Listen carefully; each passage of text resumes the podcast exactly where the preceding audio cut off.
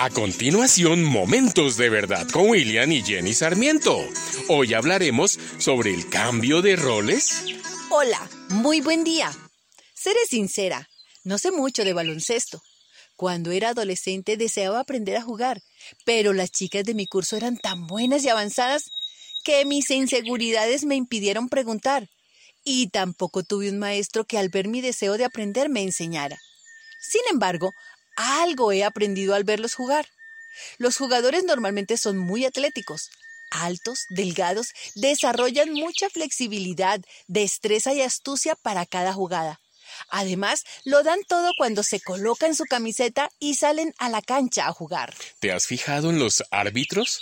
Muchos de ellos al lado de esos gigantes tienen la mitad del tamaño, pero son muy sabios al utilizar sus silbatos y las señales que hacen con sus brazos y manos.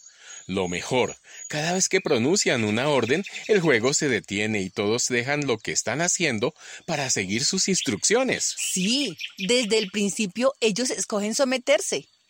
¿Te imaginas lo difícil e imaginable que sería el juego si no lo hicieran?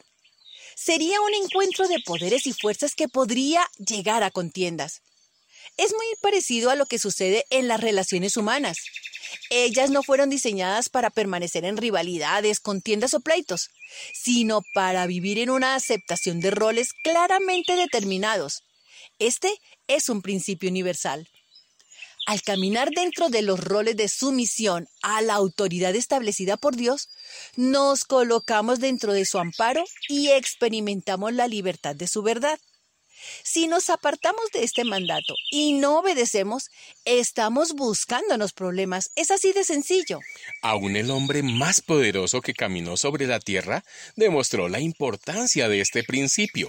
En el libro de Filipenses capítulo 2 nos dice, aunque era Dios, Jesús no consideró que el ser igual a Dios fuera algo a lo cual aferrarse.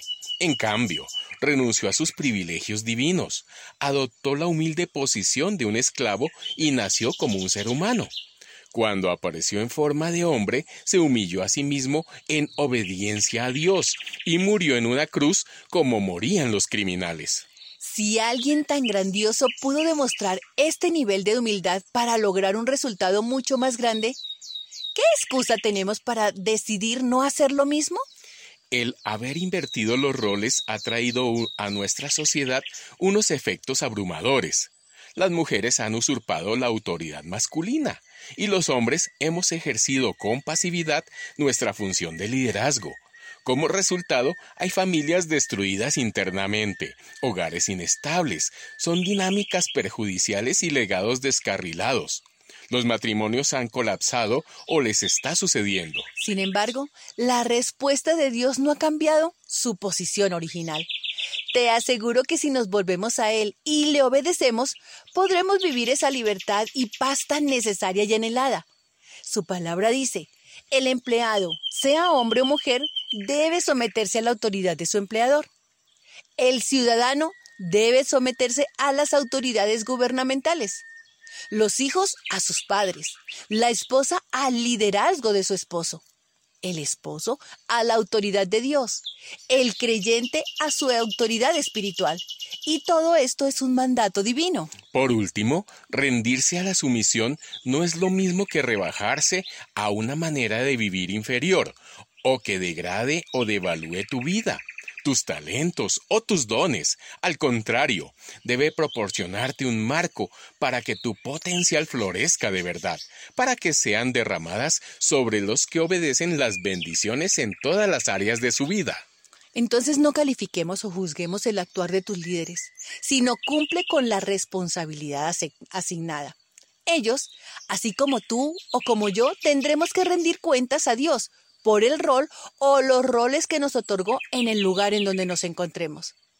Haz lo que te corresponde y hazlo bien, no para los hombres, sino como para Dios, y Él, que ve lo que haces, te recompensará según tu obrar. Vamos a orar.